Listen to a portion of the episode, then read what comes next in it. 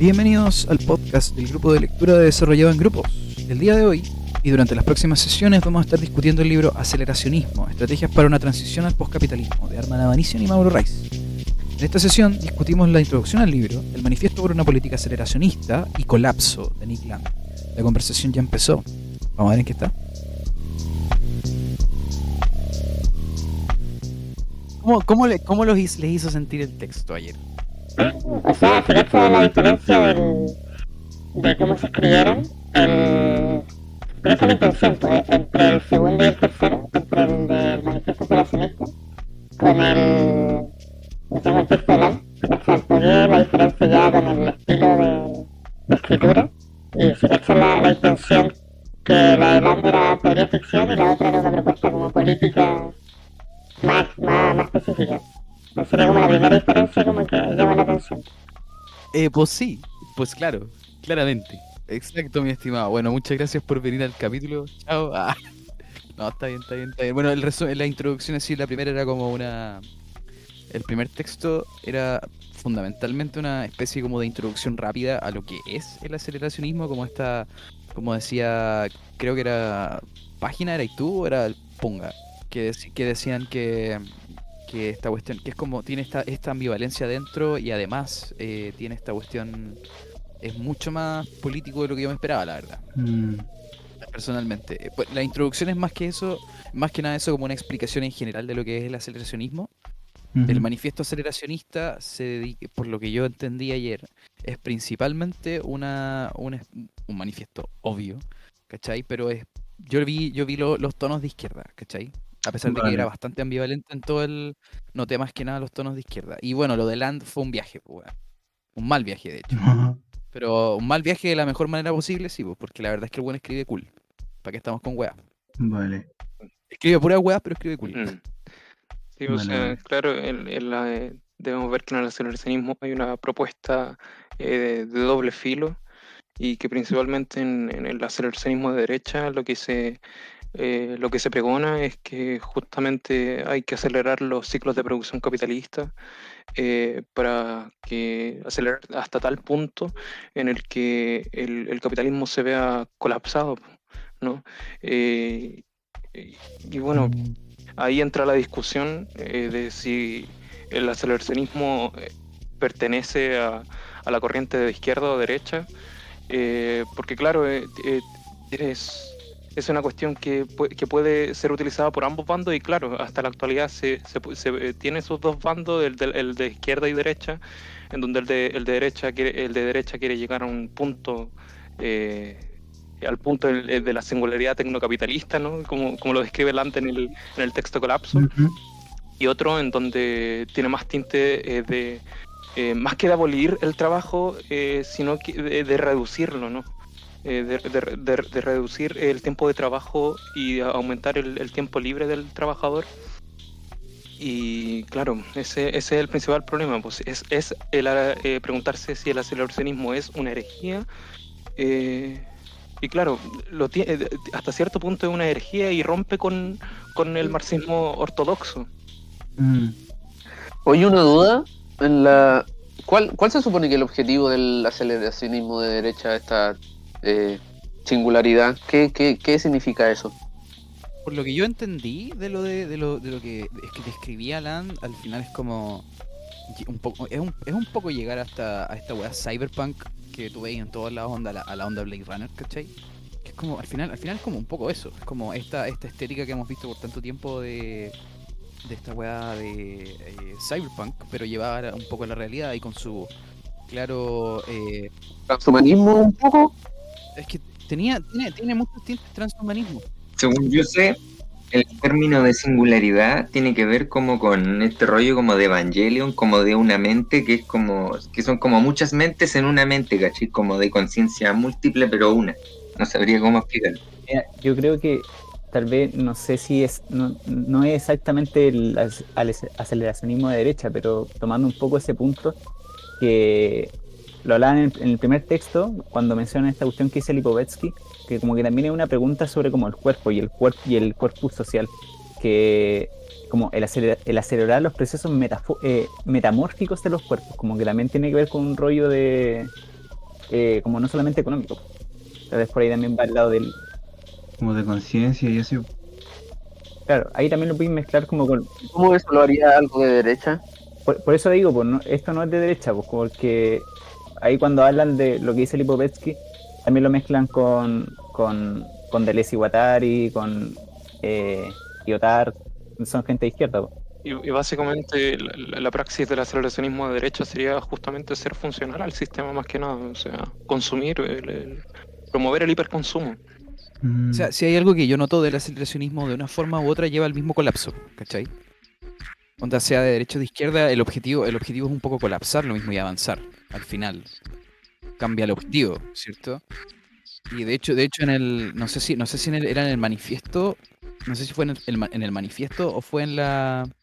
en la introducción, pero donde, donde ellos un poco decían que el, tem- el tema sobre todo es como esta cuestión de, de que la, la democracia no se, no se define por sus eh, métodos, sino que por su final, o sea, por su fin, que sería el de la auto...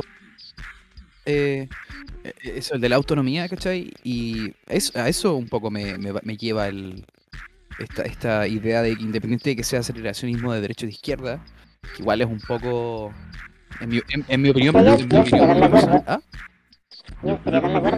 Eh, porque al comienzo era como que, eh, como se llama que cada aceleracionismo tenía como su objetivo de acelerar qué o hacia dónde, como que no había como un, un, un fin de hacia dónde se ace- ac- acelerar, ni, ni qué acelerar, entonces el del aceleracionismo de izquierda, de, al menos de, ¿cómo se llama?, el del manifiesto aceleracionista, se podía acelerar más que nada como la- las tecnologías para que para llegar a un momento postcapitalista donde no sé pues, y proponen las las tesis de auto, auto- como automatizar el trabajo, abolir el trabajo, la renta básica, como que pone varios criterios políticos respecto a cómo llegar a un postcapitalismo desde, el, el- desde la democracia actual, la democracia liberal actual. Eh, pero en cambio, eh, Nick Land tiene varias propuestas. O sea, el- este Nick Land, el, del, el de colapso, yo lo veo como el, el primer que es como más, más una propuesta estética, como teoría ficción, intentar como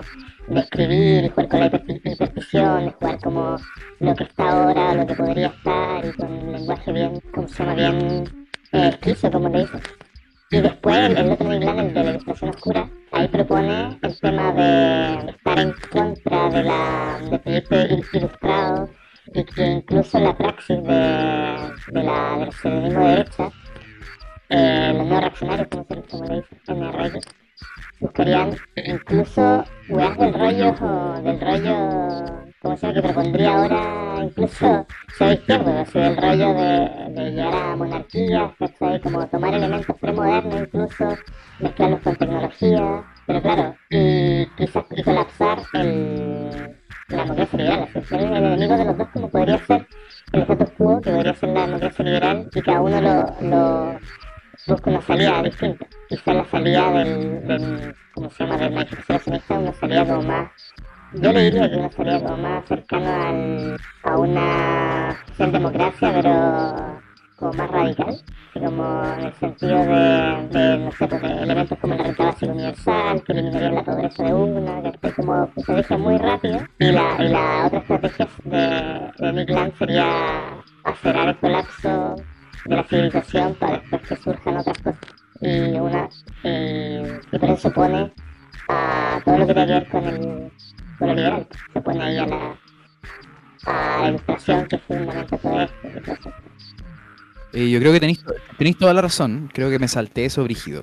Sí, yo, yo en lo personal también, a la, a la hora de, de- de considerar el, el aceleracionismo, de tomarlo en cuenta, eh, veo más el, el aceleracionismo en, la- en la izquierda claramente. el- veo el aceleracionismo más, más que como una, una, una política apartada del marxismo o algo así, eh, es digamos una, una conducta respecto a, a lo actual. ¿no? Una conducta de tomar la delantera eh, eh, eh, y, buscar alguna manera de, de- de- de- de poder responsabilizarnos, o sea, más que responsabilizarnos, justamente tomar la delantera sobre los asuntos y, poder buscar alguna otra alternativa, ¿no? O sea, salir salirnos de esa de ese discurso que tenemos ya instaurado en nuestros cuerpos, tan thatcheriano de que no hay alternativa, ¿no?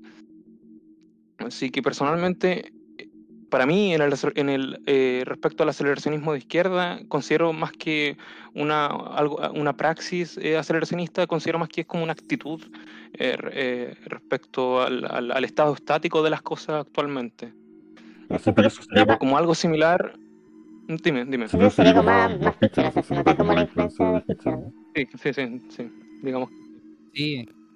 Siento como en cualquier momento voy a decir un poco recuperar los futuros perdidos. Ya digamos que sí. Claro, por ahí va. Pero es que yo creo que en general todo el aceleracionismo, una de las cosas que buscan es como, como lo dicen, como el, el afuera, el afuera del, del realismo capitalista. Estamos en el realismo capitalista, lo que se busca el afuera. Quizá alguno afuera sería, eh, no sé, pues un neofeudalismo tecnológico, para otro el afuera sería, eh, ¿cómo se llama? Un postcapitalismo.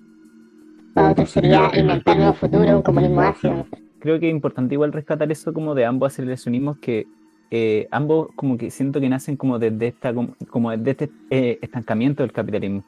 Como que siempre hay como hay como una potencia que está como eh, por, por el sistema que finalmente puede es potencia pues puede ser cualquier cosa. Eh, lo, lo relaciono más bien como algo con lo que pasaba con la escuela de Frankfurt y Walter Benjamin, en ese sentido, el, el aceleracionismo como un- una actitud eh, frente al tema de la reproductibilidad técnica también, eh, de, no, de, no, de no ser unos apocalípticos como lo era la escuela de Frankfurt, sino que, puta, ver los pros y los contras y, buscar alguna forma de, actuar eh, sobre ello.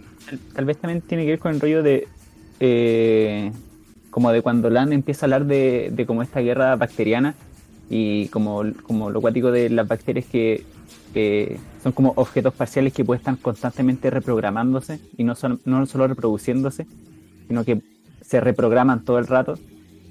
Eh, como lo mismo que hablábamos ayer de como buscar eh, como nuevas conexiones, como para, para explorar eso que está afuera, pues. no seguir reproduciendo un teatro antiguo finalmente. Sí, po, sí, po, un poco, un poco para poder, para poder ver el afuera tenéis que buscar una forma de llegar a ese afuera, sí, po. Y estoy de acuerdo con que el aceleracionismo me diera, diera la impresión después de lo que han dicho, diera la impresión de que sí propone esta actitud de buscar activamente el afuera.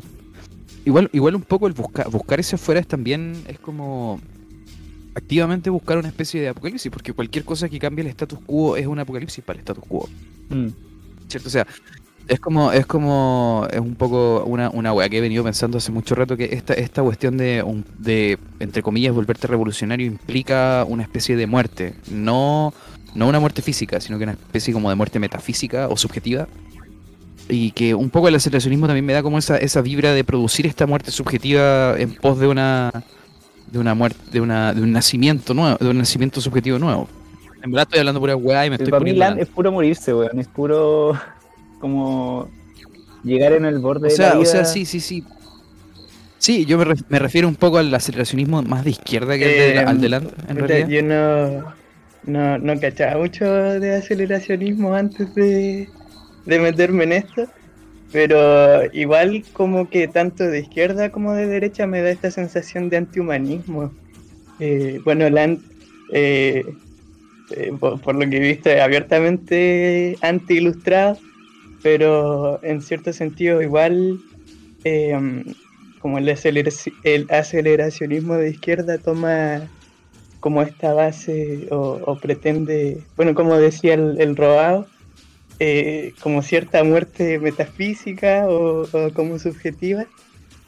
Eh, y puta, me voy a poner a hablar de otro, otro que No, no conozco mucho, pero este, este cuando lo leía eh, me recordaba mucho a Simondón. Este da la sensación de que eh, como la base antihumanista por la que parte el, el- el aceleracionismo eh, o como la concepción como humana de máquina eh, es similar a la de Simondón porque este este loco proponía que la que la forma o eh, como este eido como de la filosofía clásica es posterior a digamos un como una materia primordial y en cierto sentido como que por ahí iba entendiendo el, el, aceleracionismo, como porque de hecho creo que lo decía, eh, que no es negar como la materia de como capitalista, sino eh, como la forma. Este, este habla como de la transducción. Puta, yo me he visto el documental nomás de, del loco, pero eh, es justamente esta, esta replicación de, de cierto, como, eh, de cierta forma o de cierto sistema em, que, que causa la individuación. Pues en cierto sentido, eh, lo que propone el aceleracionismo es como un, en seco de, de esta transducción por otros, como no por la vía, este, bueno, como lo que hablaban ayer, pues no una vía como establecida, sino eh, eh, espontánea, improvisada. En ese sentido, yo creo que eh, es antihumanista, como contrario a, esta, a la forma, contrario al, bueno, incluso hasta el sujeto, por lo visto, igual, como que busca por lo menos quitar al sujeto de lo que está, de lo que lo tiene en, digamos, como en, el capitalismo algo. Mira, yo. eh, ahora el tema de, de- esa característica que le da el capital, al, al- al aceleracionismo de, de antihumanista, eh, no, no, no pretendo adelantarme en la, lectura del libro ni nada de ello, pero por ejemplo, justamente eh, en el libro se trata este tema en el capítulo de, que, escribe Reza Negarestani de la labor de lo inhumano. y ahí habla mucho, y de hecho es una crítica eh, bien eh, abierta al, al carácter antihumanista del aceleracionismo holandiano. Y de hecho es como la gran disputa que tienen eh, Nick Land y Reza Negarestani respecto al, al- al carácter eh, antihumanista eh, del, del aceleracionismo y, eh, y puta, como, como no, no, no, no, no, no, no quiero intentar acelerarme en la, en la lectura tampoco y porque quiero que, que- que lo vayamos leyendo todo. Eso estamos haciendo, Pero- acelerando. ¿Qué onda? Reza, reza de izquierda. Sí, bueno, Reza de izquierda. Es de izquierda. Es de izquierda, Sí, no, pues, sí, no habla como de un, un, un nuevo, eh, un neorracionalismo, ¿no? Eh, Claro. por lo que tengo entendido, que es como la vuelta del racionalismo, pero y justamente como lo trata en la labor de lo inhumano, eh, de un...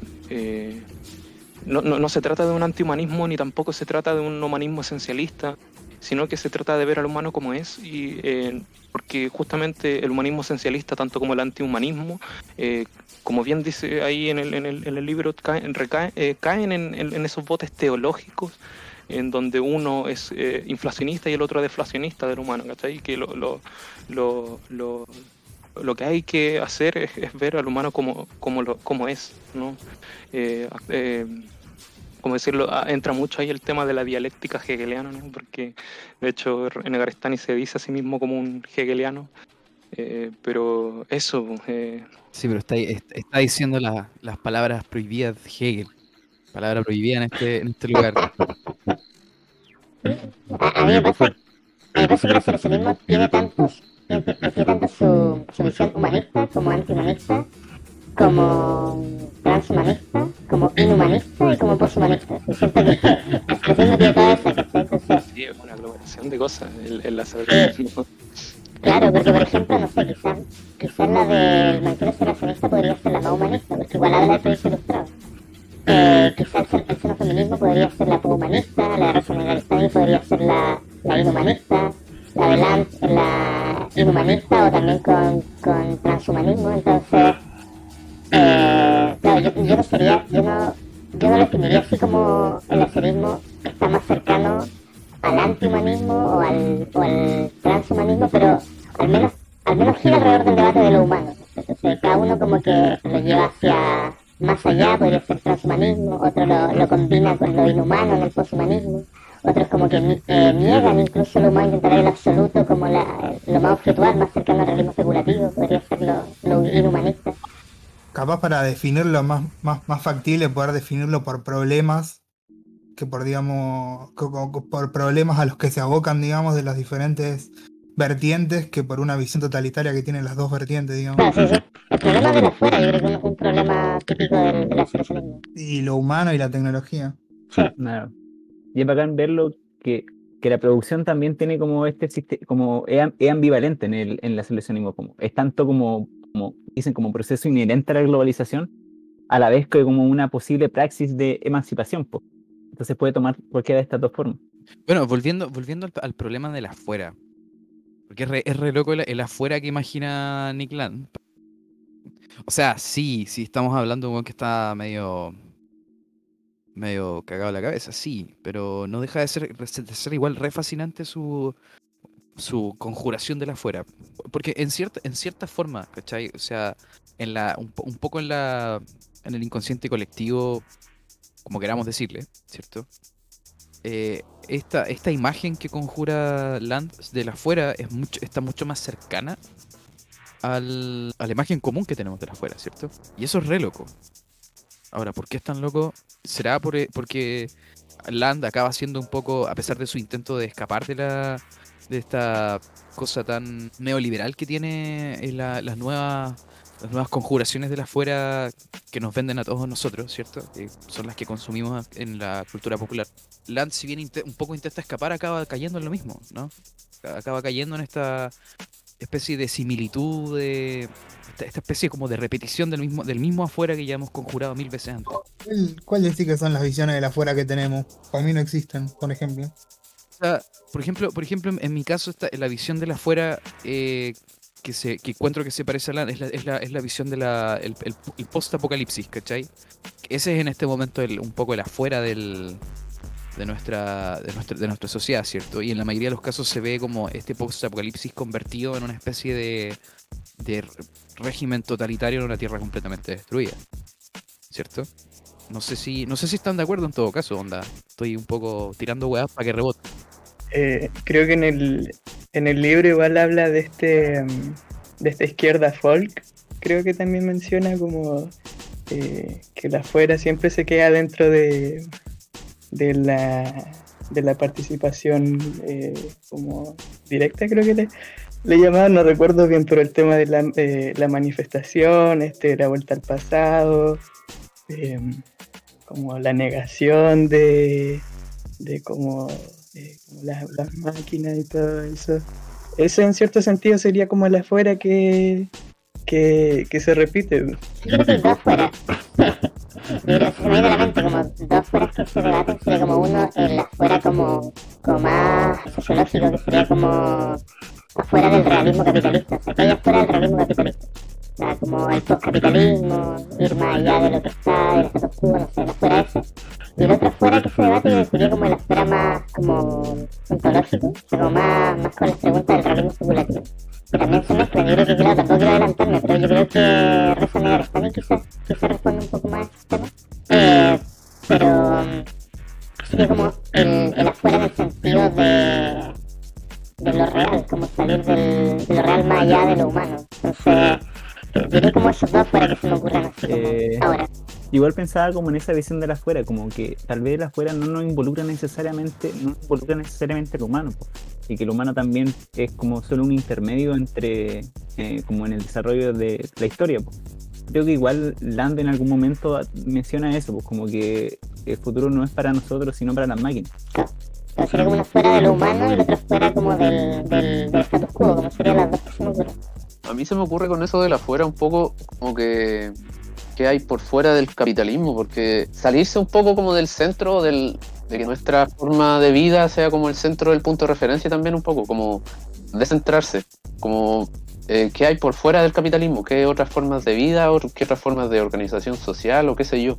Y también tiene que ver con el, con el crear otro, otro, otro futuro, porque, no sé, también se me venía a la mente el, el Fuku- Fukuyama y el fin de la historia, que puta, en cierta forma sabemos que la wea vale callampa, pero como que en la práctica nos compramos un poco el cuento en el sentido de que nos creímos el, el- la máxima de que no hay, no, no hay alternativa. Claro, son como que niegan afuera, niegan afuera del capitalismo. O de la democracia liberal. La pregunta es cómo acceder a la fuera, yo también creo. Sí, el acceso a la afuera es la, me- es la, mea, es la media pregunta. Es una cuestión para, para, para discutirlo mucho, siempre o sea, un campo abierto a la discusión esa cuestión. ¿El acceso o la Eh, construcción de? A ver, yo creo que como, como hablábamos ayer de este rollo de que la realidad es toda la supresión de lo real y que por ende la realidad siempre es construir, pues, siempre es poner como barreras y barreras de diferenciación. Eh, y en ese sentido creo que lo real no se construye, pues porque existe, como que está ahí, ¿cachai?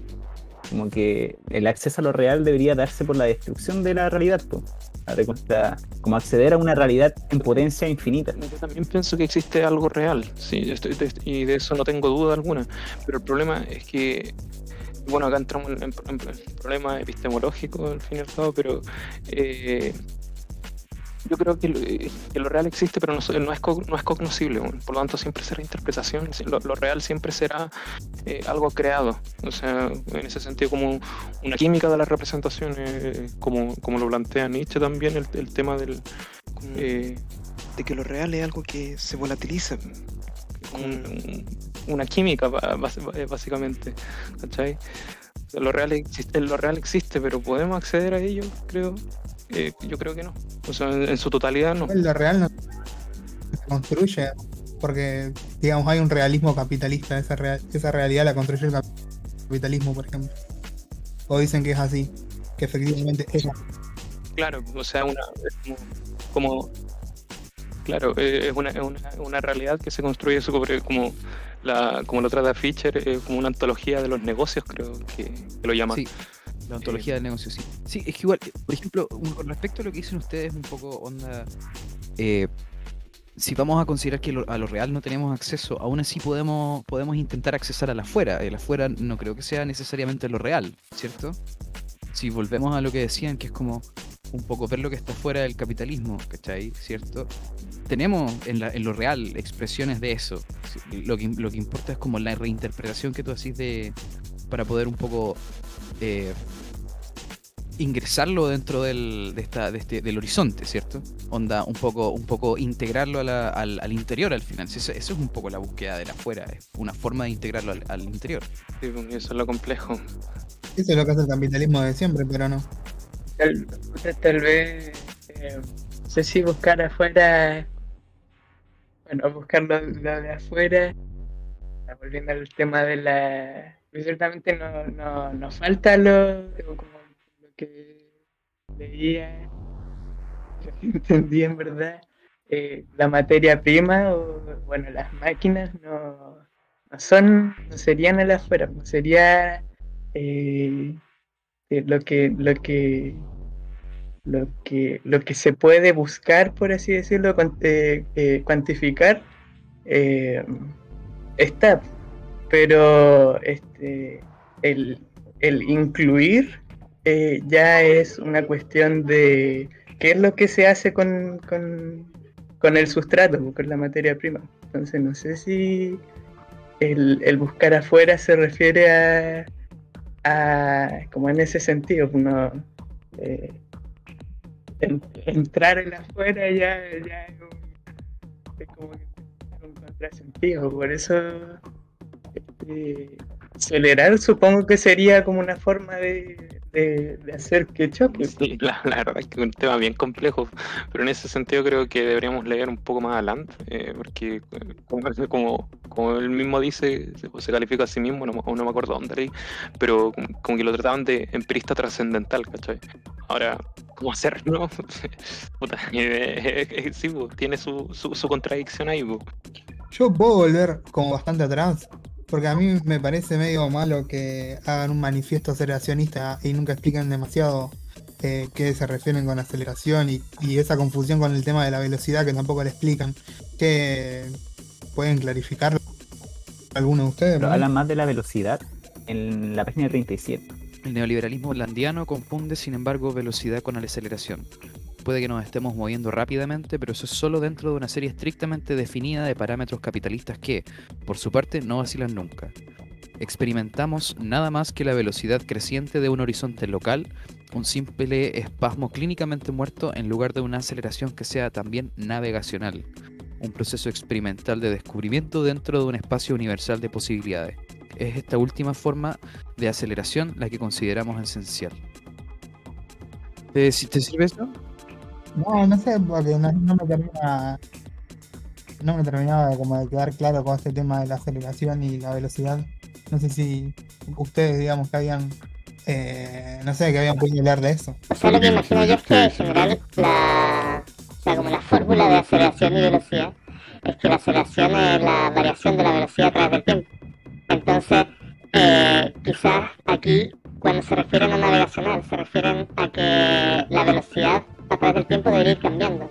Pero dado que está acotada al capitalismo, eh, entonces esa velocidad es constante y no, y no- eh, o sea, tiene una variación constante y no varía aceleradamente. Entonces sería como quizá la analogía que imagino que están buscando ahí. Están como diciendo que para que sea una aceleración realmente, tiene que ir más allá del neoliberalismo. O sea, no, no, eh, o más allá del capitalismo, del reino capitalista, para que sea una aceleración. O sea, algo así imagino según lo que escribe ahí. Sí, yo creo que tiene que ver con el mismo rollo que estábamos hablando. Como velocidad implica necesariamente un vector, pues implica una dirección. Entonces, eh, como la crítica Lana acá es que eh, está hablando, claro, de una weá vertiginosamente rabia, pero que va en la misma dirección del capitalismo, pues, ¿cachai? Como que la idea tal vez de aceleracionar es acelerar, pero sin un vector claro, pues, como en busca de, potenciales direcciones. En ese sentido, eh, igual va más- un poco más relacionado con, lo que, con lo que eh, dije ayer, que interpreto ese aceleracionismo de izquierda más que, eh, digamos, como más que de acelerar al capital, se trata de acelerar contra el mismo capital. O sea, ir más allá del neoliberalismo, más allá de, de acelerar eh, los flujos desterritorializantes, como, como, como lo llama Land. Se, se trata de, de- de acelerar em, la realidad que se encuentra en un estado de, de, de éxtasis, est- estasis, no me acuerdo cómo se dice, pero eso es como lo in- interpreto yo. eh, No sé, a mí también con un poco con la con esta esta cosa navegacional del aceleracionismo también implica un poco adqui- readquirir una especie de hermenéutica, ¿no? O sea, entiendo totalmente esto de que de, la parte como más más no sé si científica, pero sí lo que acabas de decir sobre el tema de que eh, la velocidad la velocidad en sí misma como eh, como una constante no es aceleración, sí, estoy totalmente de acuerdo. Pero volviendo a esto y sobre todo eh, donde esta- esto, esto es un poco más, eh, sabría si decir social, pero ante, to- ante todo igual el, acelerac- el aceleracionismo que vemos acá, que es el de izquierda, ¿cierto? En el manifiesto, es también una, un, es un movimiento político, por lo tanto también me, me, me tinca que es esta cosa de, de readquirir una especie de hermenéutica política, ¿cierto? Que eso también podría traer es- esa, ese carácter navegacional, eh, porque me hace, me hace acordar de Foucault en Defender la Sociedad, cuando, cuando no sé si, bueno, no sé si era en Defender la Sociedad, pero donde, donde hab- habla de que, por ejemplo, los griegos tenía, tenían esta, esta hermenéutica del navegante, ¿cierto? Que es, el, es aquel, aquel que va de un lugar a otro y que, y que busca un poco descubrir, ¿cierto? Y me, me hace, no sé por qué me resuena con eso, pero bueno, puede que no tenga ni una hueá que ver. A mí esto, esto es lo que le dicen de lo navegacional y todo eso, y como, a ver cómo dicen, descubrimiento de un espacio universal de posibilidades. Me hace acordar, ¿ustedes leyeron a, a Yuk el hongkoniano? No, lo siento, no lo cacho. Pero eh, cuéntanos un poco. eh, Eh, no, yo tampoco tengo mucha idea, pero hace poco estaba leyendo uno que habla sobre eh, cosmotécnicas, digamos, y él plantea como, como la, la tecnología una forma de ensamblar la, la metafísica con una moral, digamos. Entonces como que cada, de alguna manera, cada civilización tiene su propia perspectiva tecnológica diferente y que la que triunfó evidentemente fue la occidental. Entonces lo luego plantea como una, una idea como de reencontrar, digamos, esos saberes tecnológicos que van por debajo y que son más bien locales o distribuidos en diferentes culturas, digamos, para poder explorar a partir de ahí, eh, pues, va, esto es como la lectura, qué sé yo, eh, posibilidades, digamos, paralelas o no paralelas, discontinuas con lo que es la tecnología occidental. Eh, me parece, o sea, no, no suelo, no, nunca leí a alguien diciendo que Yukuya era aceleracionista, pero me hizo recordar ese, por lo menos esa su perspectiva teórica política, digamos. Me hizo acordar este último fragmento que dicen acá. Eh, no sé, para pensar, la dejo ahí. Oye, Roao. Eh, ¿Entendí? Dígame. Weón, podría poner el, como el párrafo 5 de- del manifiesto. ¿El párrafo 5? Segu- que según yo eso es como una idea central sobre como el proyecto aceleracionista que ve como que ven estos weones. Eh, los aceleracionistas quieren liberar las fuerzas productivas latentes. En este proyecto, la base material del neoliberalismo no necesita ser destruida, necesita ser redirigida hacia objetivos comunes. La infraestructura existente no es un, no es un escenario capitalista que deba ser demolido, sino una plataforma de, lanzami- de lanzamiento hacia el postcapitalismo. Hmm, Claro, ahí entra como la discusión de eliminar el trabajo o automatizar el trabajo. Sí, y lo que ustedes estaban diciendo como de direccionar, como hacia objetivos comunes.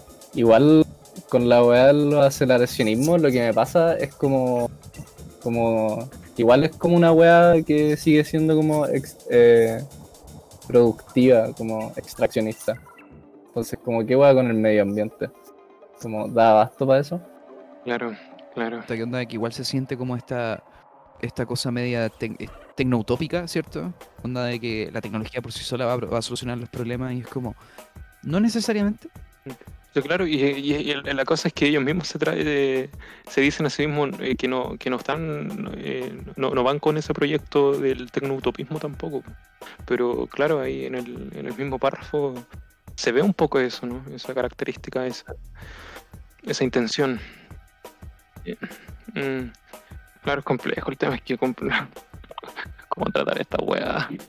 Puta, es que literal se están Mm. tratando de imaginar un mundo nuevo, weón, la concha tu Y, madre. bo- y claro, pero la, la- cosa es hacer una infraestructura intelectual y en donde, puta, hablar en términos de opciones, pero hacer agenciamiento, agenciamiento y poder formular alguna línea de fuga.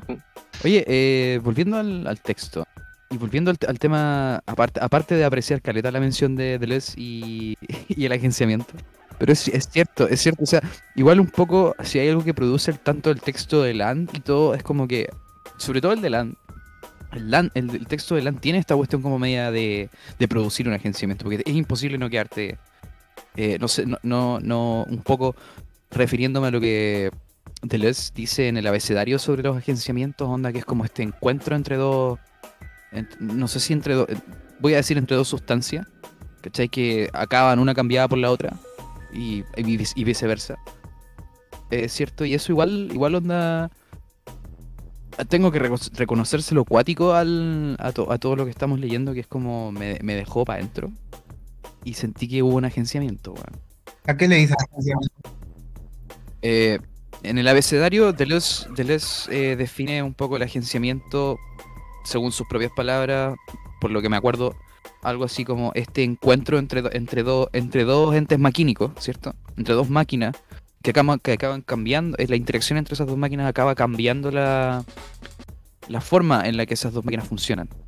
¿cachai? Por la interacción entre una y otra. Algo así es lo que yo entendí por agenciamiento. Puede que esté hablando puras weas. No sé, cualquier espacio en donde se empiezan a compartir ideas, ¿no? Se, empiezan a trazar eh, alguna em, alguna vía de escape a la, a la- a la hege- a la- a la hegemonía, es, se podría considerar un agenciamiento. ¿no? O sea, agenciar, a- ensamblar eh, piezas. Mira, así como eh, definición rápida de Google, el agenciamiento se traduce en la capacidad del sujeto para generar espacios críticos no hegemónicos en, la en denunciación del yo, en y desde lo colectivo, para contrarrestar la lógica de control que se le impone. Muchísimas gracias. La verdad es que nada, no- básicamente es eso. gracias. Sí, es como, es básicamente hacer filosofía con el otro, ¿no? La amistad, amigo, pura amistad. Igual hay que considerar que estos, o sea, por lo visto estos tipos eh, no, como puta, ya hablaba de tolerancia contra la forma, pero estos tipos hablan como en lenguajes de máquinas, ¿verdad? Lan vi harto Claro. que la, la hiperstición le definía La como tecnociencia de la auto, de la profecía autocumplida, algo así, ¿no? Claro, sí, una cosa así. Eh, y como de la misma manera, el, como la búsqueda de, de- soluciones, como eh, igual debería ser en un, lengua- un lenguaje como eh, maquínico o, o- de ese tipo. Igual encuentro bacán eso, porque finalmente como que la escritura misma de Lamp suscita ese, eso que, que, que intenta imaginar, pues como que realmente te, te mete Claro. en la wea. Sí, y este, puta, tenemos que hablar de este, este weón que no conozco tan bien, pero el, el Simondón eh, eh, empezó esta wea de. mm, eh, esta wea que dice Deleuze de que el, el, el, el placer es social.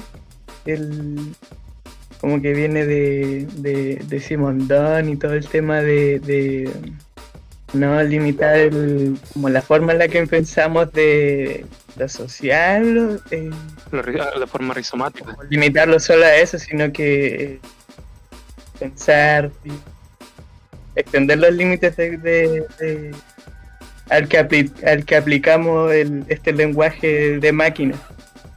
Eh, y, y- bueno, conozco muy bien el, el- como el proyecto general del loco, pero eh, tengo entendido que pretendía usar el, este mismo análisis tanto para el tema de la física, eh, la psicología, pues la sociología, como eh, ignorando ciertamente esos límites. Igual siento que como en, en el aceleracionismo eh, se tiende a, a ignorar esos límites también de eh, micro, macro, no sé cómo, creo que eh, ahí viene esto de, de, de- de- no lo cacho tanto, de, molecular y, y em, molar. Sí, el, tema eh, respecto al tema maquínico, Claro. Puta, yo encuentro que igual eh, le, da su riqueza a la, a la- hora de escribir, pero igual eh, igual lo considero hasta cierto punto un problema, ¿no? O sea, porque varias veces, eh, por ejemplo, yo cuando me introducí en la lectura, en la, como en, este, en esta lectura más aceleracionista, más deleuziana, más landiana y todo esto, en donde puta, te, te, te inundan con conceptos como el cuerpo sin órganos, la desterritorialización, línea de fuga, el agenciamiento y todo eso, igual hasta cierto punto llega a asfixiar, ¿no? Pero, eh, y puta, por ejemplo, yo cuando tra- intentaba tra- eh, tratar estos temas con mis amigos, les decía, mira, léete este texto, no sé, para que lo, lo discutamos en- en- y todo esto, eh, siempre me, me- me hablaban que eh, me decían que hablan como en un, en un, en un tono muy críptico, Y, y encuentro ese, es el problema actualmente de cómo poder llegar de forma más eh, simple, por decirlo así, a la, a la gente, porque, puta, eh, diría que este, este tipo de lenguaje, este universo conceptual de Luciano eh, es bien complejo de, de- vincular uno, un- lo uno a lo otro y, puta, básicamente casi los únicos que lo entienden son los que leen eh, a, lo mismo, ¿cachai? Y tampoco estoy, eh, eh, estoy haciendo como la crítica que los buenos son abstractos, porque puta, eso es ignorar la, concepción de, de un concepto que tiene Deleuze, que es la, la del concepto que trata algo concreto, ¿no? Pero, puta, ese es un, ese es un problema, po, ¿cachai? Que la gente luego te termina tratando de críptico, abstracto, qué sé yo, y no, no, no, llega el- eh, nuestro mensaje a ellos. Eh, igual creo que es complicado eso porque finalmente, porque Deleuze igual finalmente escribe de esa manera porque, eh, como ya estúpido decirlo así, y es ponerlo en sus propias palabras, pero es hacer, es hacer rizoma, pues como que es alejarse también como de las prácticas institucionalizadas y como eh, extendidas para crear nuevas fuentes de conexión. pues. Entonces, en ese sentido, como que hay un problema entre democratizar, por así decirlo, el, eh, el mensaje. Como te topáis igual con, un, con, con una traba ahí como contradictoria en sí misma. Como querido repro- querer, o, o quieres reproducir como lo, lo ya insta- instaurado, o realmente querés como producir cosas eh, nuevas, po, a través de conexiones nuevas que suenan críticas en un comienzo, obviamente. Sí, pues, sí, esa es la cosa. Si yo también, eh, cuando, cuando un, un amigo se, se, se empieza a introducir en la obra de Leuciana eh, o, Guate- o de Guattari, eh, siempre digo que nosotros, uno, uno siempre pasa por ese, por ese problema de decir, ¿y qué chucha es un cuerpo sin órgano? ¿Qué chucha, Oh. qué chucha es un cuerpo pleno? ¿Qué, qué, mierda los flujos del deseo? ¿Qué, qué, qué, qué cresta es la triangulación edípica? Así, pero pero al fin y al cabo encuentro que también son conceptos necesarios, ¿cachai? Pero el problema es justamente, como digo, el, el- el de llegar realmente a alguien, porque, puta, siempre, siempre eh, está ese problema. Sabéis que también, puta, en el Antiedipo, por ejemplo, que estaba como leyendo esa weá, como que los locos no hablan directamente como de los significados del cuerpo sin órgano ni una weá, que los locos parten ya como asumiendo ciertos significados. Entonces te pilláis con una weá como el socius, eh, territorialización y te vaya a la chucha como no cacháis ya los conceptos. Claro, claro, en ese sentido eh, pide mucho, él pide mucho, eh, mucha atención y aparte eh, mucha relectura, pero puta, necesaria al fin y al cabo. O sea, igual también entender que en ese periodo, en el 70, en Francia, la- el, el- el tema de, la, de las metáforas y, y esa escritura más, digamos, poética, igual eh, estaba como en un auge en ese momento. Pero claro, eh, es un, un tema complejo, que al final te- termi- de- te- termina siendo ignorado o, o- o de- o desechado eh, con nombres que he escuchado como que él es eh, un absurdo, ¿cachai? Y que, puta, no sé si tratarlo así. Creo que, claro, ahí se marca la diferencia como entre, entre el asociacionismo como político de, de, manifiesto asociacionista y, y el asociacionismo de, de Big Land. Eh, eso es lo que están diciendo, que al final eh, lo del manifiesto asociacionista igual tienen como una vocación más de, de comunicar un cierto mensaje. Entonces igual como que sí, que la escritura es mucho más clara, como que intentan como tomar eh, ejemplo historiográfico, ir en orden, ¿no? ir como punto a punto. En cambio, el, eh, como que le da igual eso, lo que le importa es, es- claro, la- es más teoría ficción. Entonces, entonces la teoría ficción se usa como ese mismo, ese mismo tipo de, escritura o de práctica que tenía Deleuze con Guattari en su tiempo, en donde juegan con la con estas como metáforas, pero claro, también. Ellos decían que no eran metáforas, ellos decían que era como, que era literal lo que estaban diciendo, no es como, eh, o sea, cuerpo sin órgano, literal, un cuerpo sin órgano, pero en otra significación quizás no cotidiana en, en lo que uno siente, el ensamblaje o lo, o lo, lo, lo fluido liminal o como o todos esos conceptos que usan son conceptos literales que claro, a uno se le aparecen como metáforas porque, porque no, no lo usamos en la cotidianidad. Pero bueno, entonces creo que también en el Fumadari como que abren esa posibilidad como de la teoría ficción, porque ir jugando como más allá de los límites de, de la metáfora y lo, y lo literal. Y creo que Land también juega por ese lado.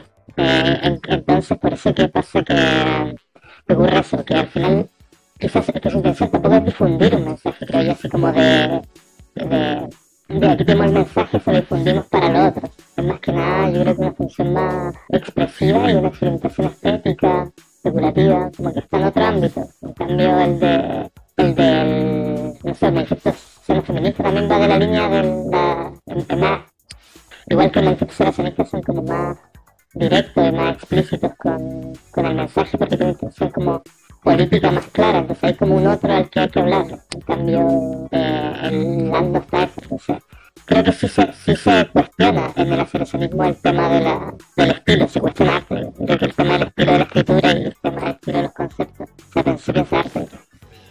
de hecho, un poco para sumarme a lo que está diciendo Página, eh, onda, algo que, me, eh, que ya lo, lo había dicho recién, que era el tema de que la escritura de Land como que te hace, te produce un agenciamiento por lo bombástica que es, ¿cierto?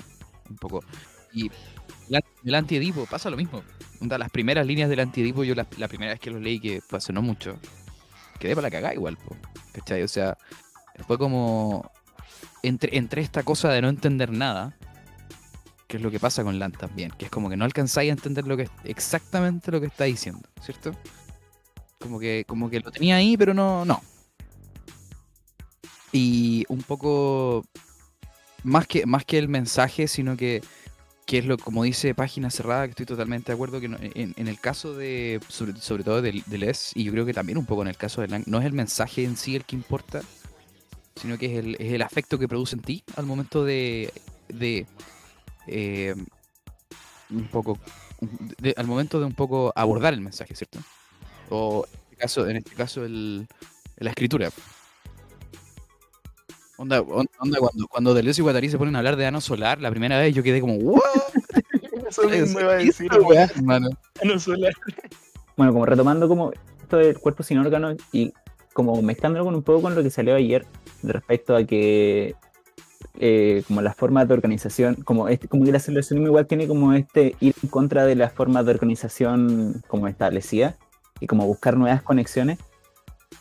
Creo que es muy importante esta weá del estilo más que del mensaje de, de escritura, pues, porque finalmente realmente experimentar con conexiones nuevas, pues, y es como intentar abordar eh, un mensaje no desde la conectividad como ya establecida, eh, buscando realmente una potencia. No sé, siento, siento que es muy importante el, el tema que están hablando respecto al estilo. Sí, sí, de hecho, de hecho me hace, me hace acordar, Caleta, de la, la conversación que estábamos teniendo ayer sobre la acción directa. Mm. Es como lo mismo, es como este, este tema de que la- no es la gracia la acción directa en sí, sino que es, la, es buscar nuevas maneras de hacer acción directa, ¿no? de nueva- nuevas potencialidades donde la acción directa funcione. Claro, como escapar del ritual físico y quizás buscar otra, otra alternativa. Sí, igual como en las primeras líneas del antidipo, el, el, el cuerpo sin órgano es este cuerpo que le hierve como larva a la organización. Creo que por ahí va también. Claro. ¿No hay algún algún proyecto o algo que se esté haciendo que sea aceleracionista? O bueno, no- Buena pregunta. Gran eh, pregunta, ¿eh? gran pregunta. Porque ahí entra el, el problema de, de cómo acelerar, cómo acelerar. Viajar a Marte.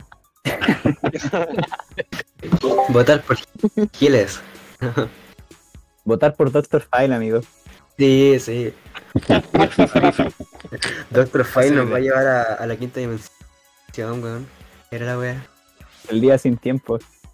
Mira, y si no nos lleva a la, a la quinta dimensión, por último, vamos a tener el LSD gratis para todo. Por último. Y ahí, bueno, ahí depende mucho el, tema de cómo acelerar en Chile. Una cuestión, una pregunta compleja porque estamos, estamos viviendo igual como un, momento bien eh, turbulento, eh, si, se podría decir así. Y creo que para, para, para introducir ahí más o menos la crítica y empezar a pensar respecto a, a cómo actuar en Chile, primero deberíamos hacer como una, una un análisis eh, al- respecto al estallido social y, y entender y leer ahí más que nada a, Guattari respecto a la revolución molecular. Eh, hace un tiempo compré el libro de, de Guattari que se llama Las luchas del deseo, que es más que nada como una compilación de varios escritos de, de Guattari, especialmente cuando vino a Chile. Y creo que eh, al leer ese, ese texto eh, de- que me ha, me ha ayudado harto también a analizar un poco el tema y cómo se llevó el tema de la revolución molecular. Eh, no sé qué opinan también, ustedes, porque es importante para la hora de considerar el cómo actuar, cómo, cómo, cómo introducirse en esa, en esa cuestión y, claro, ver cómo, cómo el capitalismo ha llevado también este tema de, la, de esta revolución molecular. Yo igual, o sea, complementar. Eh, delante estaba leyendo sobre los anuncios de Caja Negra sobre el Mark Fisher K3. Y ahí citaban eh, una cosa que dijo Fischer de mm, cómo Chile había sido un campo experimental para el neovi- neoliberalismo actual y todo eso. Y pensaba que igual, em, analizando eso y estudiando eso, se puede encontrar como una forma de acelerar chilenamente, no sé si, no sé si se me entiende. Que no sé bien formular la idea, perdón. Claro, claro. Es que el, tema es como, por ejemplo, que muchas veces hablé eh, con gente que hablaba como que la, revolución en Chile, o sea, más que nada la revuelta en realidad, pero hablando de la revolución molecular en Chile es como una revolución fallida. Y yo, ahí, entra mi, discusión con, ellos, que la, lucha, la, lucha eh, em, de una revolución molecular no, no es que falle o que, o que pierda contra el capitalismo. De hecho, el mismo Guattari dice que una, una revolución molecular puede llevar, eh, puede, puede- no necesariamente resultar en, en en un- en un- en una caída del capitalismo. ¿no? O sea, puede salir tanto lo mejor como lo peor. O sea, y también ahí pone el ejemplo de que, por ejemplo, no me acuerdo, creo que en Alemania, ¿no? El tema del- de la formación del Partido Nacional Socialista era una revolución molecular y sabemos perfectamente lo que terminó, ¿cachai? O sea, y eso también es importante entender que la revolución molecular es un- es una, una revolución que, que, mm, tiene, que, que no es una lucha de intereses, sino que es una lucha del deseo. O sea, tú estás situando como el estallido social como una revolución molecular eh, espontánea que surge como el deseo autónomo. Claro, y que se diferencia de la lucha de intereses de, lo- de los partidos políticos, porque en ese momento también eh, eh, eh, tú bien ibas al, al- a, a Plaza Italia o Plaza Dignidad, como quieras llamarlo, eh, y veíais que no querían partidos políticos ahí, pues, se trataba de una lucha eh, diferente, no era una lucha de, de intereses que, que le interesaba a, los- a los políticos.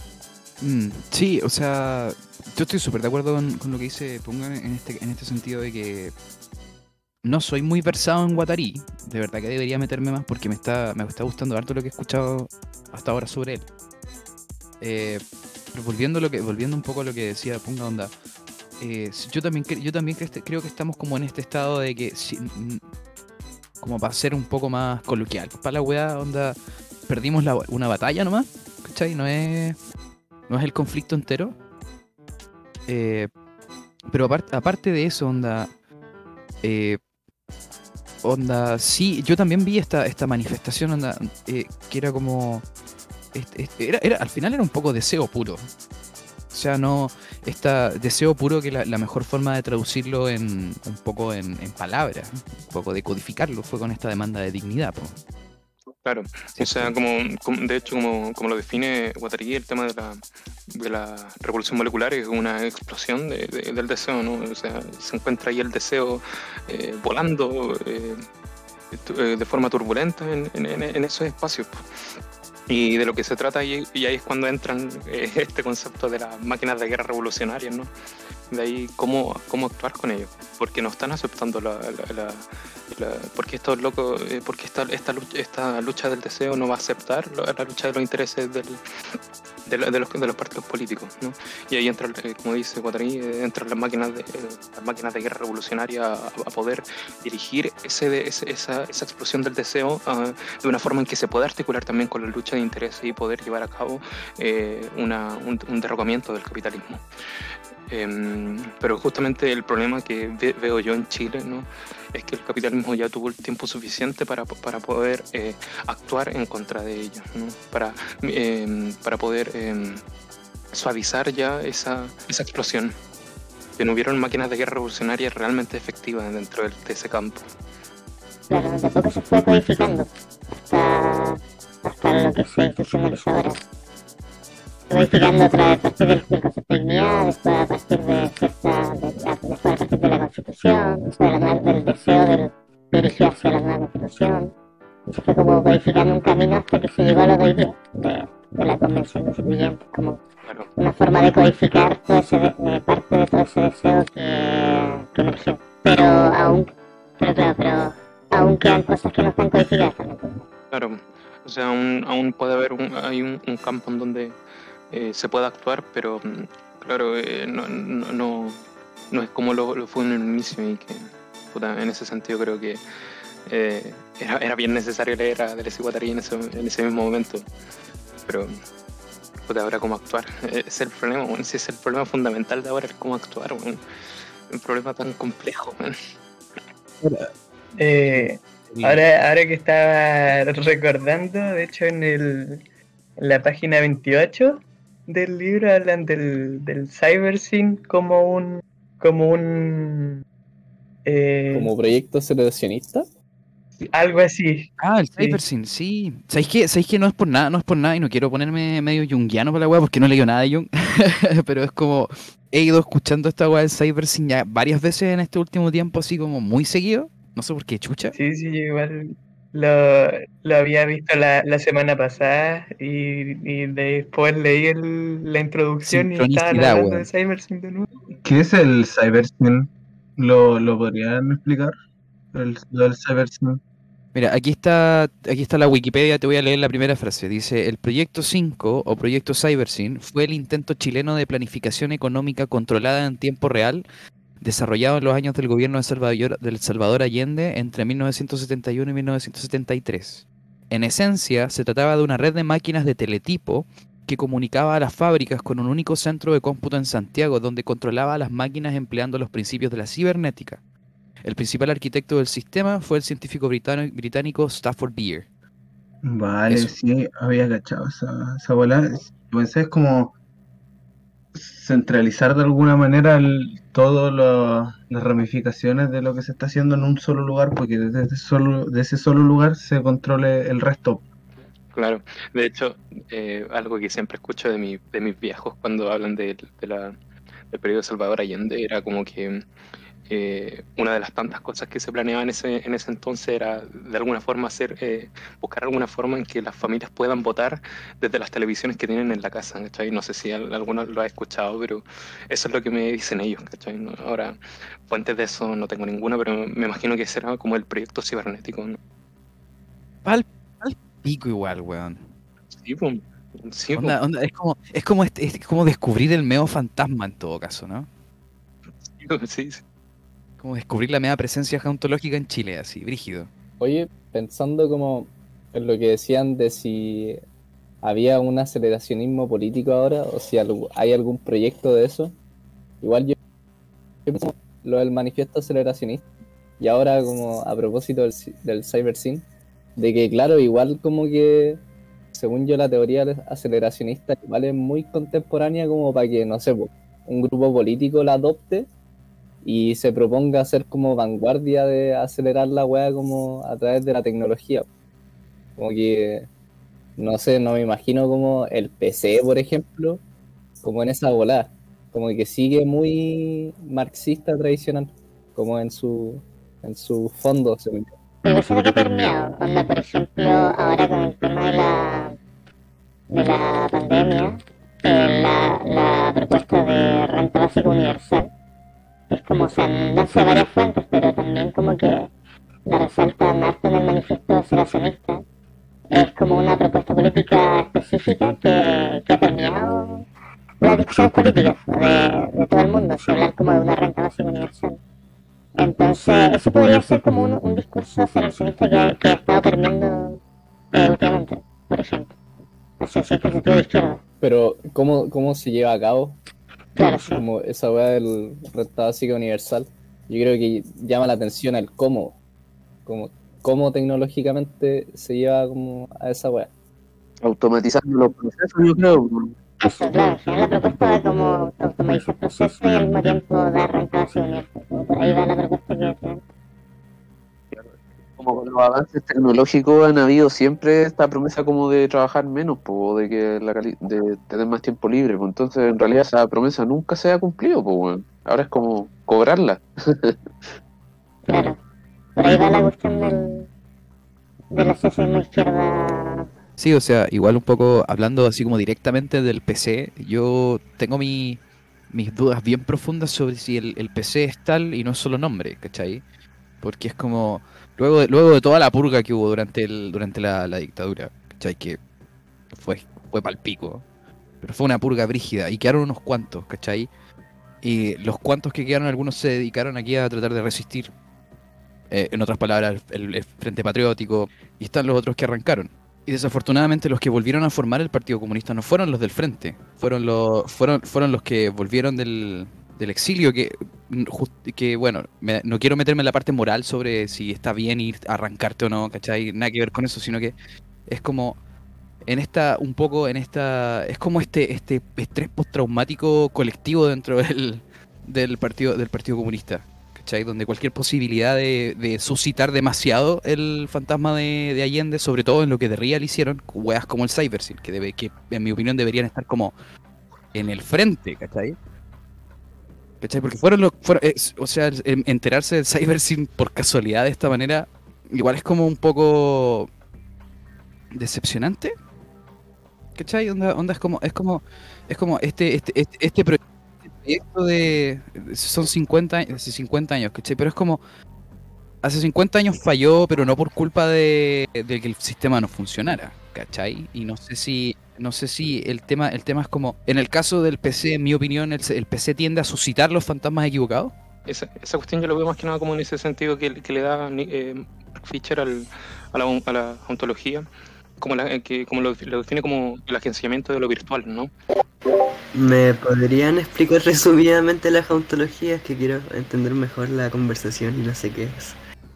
Uy, la jaunto- mira, la jauntología piensa, yo la, yo la veo siempre como la mejor manera de ejemplificarla, es como por ejemplo cuando tú vas ponte tú cuando vayas a un cine ahora en ahora en la en la pandemia, ¿cierto? Vais y veis un cine por fuera, un cinemar, cualquier wea así, an- cuando estábamos en fase 1, ¿cierto? En cierta, es como extraño porque suscita esta emoción donde tú podís, tú podís en cierta forma ver a la gente que debería estar ahí, ¿cachai? Es como lo que debería haber sido pero nunca fue. Y, ese fa- y, eso que se produce, ese fenómeno donde tú estáis constantemente suscitando lo que debería haber sido, entre comillas, ¿Cachai? Eso es como a lo que yo me refiero cuando digo jauntología, ¿cachai? Que es algo que tú podís suscitar también. Y no sé, no sé si estoy muy a la chucha, ¿qué opinan ustedes, chiquillos? Aquí los más, los más pro en la wea. Se podría pensar como la, ontología es como. Y bi- Bien Fischer lo dice así, que es como un tipo de, de- nostalgia, pero no esa nostalgia eh, que, que la llaman la, nostalgia postcolonial y la nostalgia eh, de izquierda, ¿no? sino que una, una nostalgia en donde eh, se puede recurrir al pasado como para, para poder materializar la, la, la- rabia, ¿no? Lo, es lo, lo que interpreto yo de la ontología también. Sí, es, es, como, es como la promesa incumplida, es como la rabia ante la promesa incumplida. Y el- y buscar la manera de, de mate- de materializarlo, pues, o sea, no quedarnos solamente en esa cuestión del- de la pena. ¿no? Eso iba a preguntar, ¿la jauntología es solo como una teoría o también tiene como una solución al problema? Es que en el caso, yo diría que la jauntología es más un concepto que, un, que una propuesta en sí. Claro, que se- según yo el problema es como la cancelación del futuro. Y yo entendía la jauntología como, como un, fa- un fantasmita, como que, que te acecha eh, por el pasado, por así decirlo, como que todo lo que hagamos ahora va a estar como perseguido por nuestro pasado. Como Literal, la jauntología es el funado diciendo que no está funado. Sí, pues en ese sentido, ¿cómo podríamos relacionar el, el- el- el Partido Comunista con, con la, con la ontología?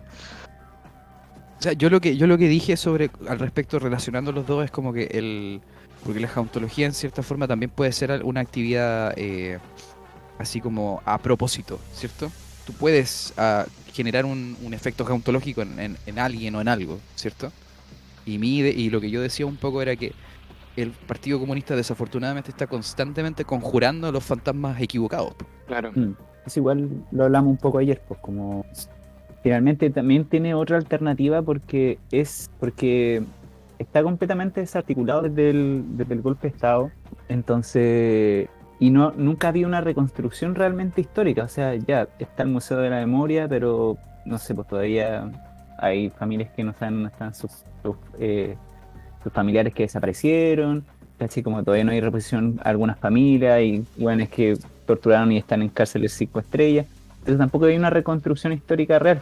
Entonces, en otra alternativa así, o como escapar y como realmente eh, generar como un movimiento o intentar reconstruir su historia como suscitando estos fantasmas equivocados también. Pues. Como que PC, ¿hay otra alternativa? Literal. Anoté como una idea de la jauntología como cicatrices. ¿Ustedes creen que lo- está bien que lo haya notado como eso o me estoy equivocando de concepto? Eh, claro, es como ver esas cicatrices y, y, y mate- y materializar la rabia que, que sentís por, lo- por quien te causó esa cicatriz, ¿no? Por decirlo Pero así, ¿no? a lo mejor más que una cicatriz sería como una llaga, ¿no? Porque la cicatriz, o sea, como haciendo la, la comparación, es algo que ya está cerrado o algo que tu piel ya eh, regeneró, por así llamarlo. En cambio, una llaga es la herida abierta. Y si lo vemos que tengo rabia por lo que pasó en el pasado, es una herida abierta, no es una cicatriz. Personalmente yo lo vería más como, como un muñón, ¿cachai? Como, como un miembro fantasma. Como es el Mm, sí. Ya, entiendo, entiendo. No sé si, no sé si alguno acá, cabrón, habrá leído como eh, el, el prólogo de, de Humano demasiado humano de Nietzsche. Eh, y si no, eh, bueno, ahí en una parte empieza a hablar como de, de, de que él creó uno- unos espectros para poder, eh, eh, em, poder vivir su día a día eh, en, su, en su estado de soledad, en su, en su malestar y todo, eh, pensando como esos espectros como de manera virtual, una potencia a ser en un, en un futuro que aún no ha sido, eh, pero que puede ser, que, que será en algún momento, ¿no? En ese sentido, como ahí Nietzsche remite un poco el tema de, la- de, lo- de los, de los espectros, ¿no? de, la, de, la, de la ontología. Sí. De hecho, como, bueno, me educo en Wikipedia, vamos a leer un poco, y destacar lo importante sobre la figura del espectro que no puede estar completamente presente. Es un ser en sí mismo, pero señala una relación con lo que ya no es más o lo que todavía no es. En ese sentido creo que la descripción de Muñón es muy adecuada. Ya, miren, eh, con respecto a la discusión del PC en relación a la, a uno podría plantear de que más allá del partido político en sí, uno puede orientarse a ciertas propuestas o ciertos proyectos que tuvo la izquierda y que se fueron desvaneciendo en los años, con el tiempo, dado, dado por la represión, lo que sea. Yo encuentro que justo el, el tema del cibercin que sale aquí en la página, que sale en la página del libro, eh, puede tomarse como un potencial geontológico, en términos de un pasado tiene una potencia de, tiene una agencia en el futuro. Claro, claro. En ese sentido puede relacionarse como, claro, es un muñón, pero un muñón que virtualmente en el pasado tiene un efecto presente, sigue estando, y puede realizarse. Claro, claro, tiene, tiene, eh, tiene ese carácter de, de virtual, de, de potencia a ser, que aún no ha sido o que nunca fue, pero puede ser, ¿no? O sea, ese, como, como bien dice en una parte en Fantasma de mi vida, Fischer, que es la- el agenciamiento de lo virtual, la, la, la ontología, el, el agenciamiento de lo virtual, ¿no? De lo que puede ser, de lo que no ha sido hasta ese momento. en- así podría, pues, se podría definir la ontología. Igual pensándolo así, o sea, como lo estaba diciendo el repositorio, eh, se podría como relacionar con la weá como de la débil fuerza mesiánica de, de Benjamin, como que igual tiene una weá como redentora, entre comillas, como una weá que puede ser posible. Potencia que puede realizarse en el ahora o en el futuro. Claro, o sea, sería, tomando el ejemplo de CiberSyn, sería un proyecto que en realidad no- nunca fue, pero desde el aceleracionismo recuperado, en un contexto europeo, más encima. Claro. Y claro, uno piensa un poco el PC podría recuperar esos relatos del futuro que, que en realidad no son tomados, son tomados por europeos. Claro. Ah, pero ¿se aplica? Que se había preguntado delante, no, y no, Hasta ahora, como, como lo hemos dis- discutido, podríamos, podría decirse que sí, pues, que se aplica al, un proyecto aceleracionista, digamos. ¿no? Un fru- frustrado, sí, pues, totalmente frustrado por, por el capitalismo, pero que tiene ese carácter, eh, esa, esa aura ontológica ahí de espectro, ¿no? Esa- ese carácter de espectro que, que daña constantemente y que tiene la potencia de ser y que es recuperado por el aceleracionismo. Pulento. Pulento, pulento. Bueno, chiquillos, entonces queda hasta acá. Oficialmente termina después de dos horas de conversación muy productiva, la verdad. Estuvo re bueno. Sí, bueno. Sí, sí, estuvo bueno, claro. Eh, fue chistoso, íbamos, íbamos a hablar solo de los textos, terminamos de la nada hablando de luz. Ahí de Mark Fisher, los hueones. Eh, bueno, este ha sido el, el Aceleraban Podcast. Eh, muchas gracias a nuestro organizador querido Página Cerrada. Son grande, grande. Y eso, nos vemos la próxima semana. Adiós. Adiós. Adiós. Adiós. Adiós.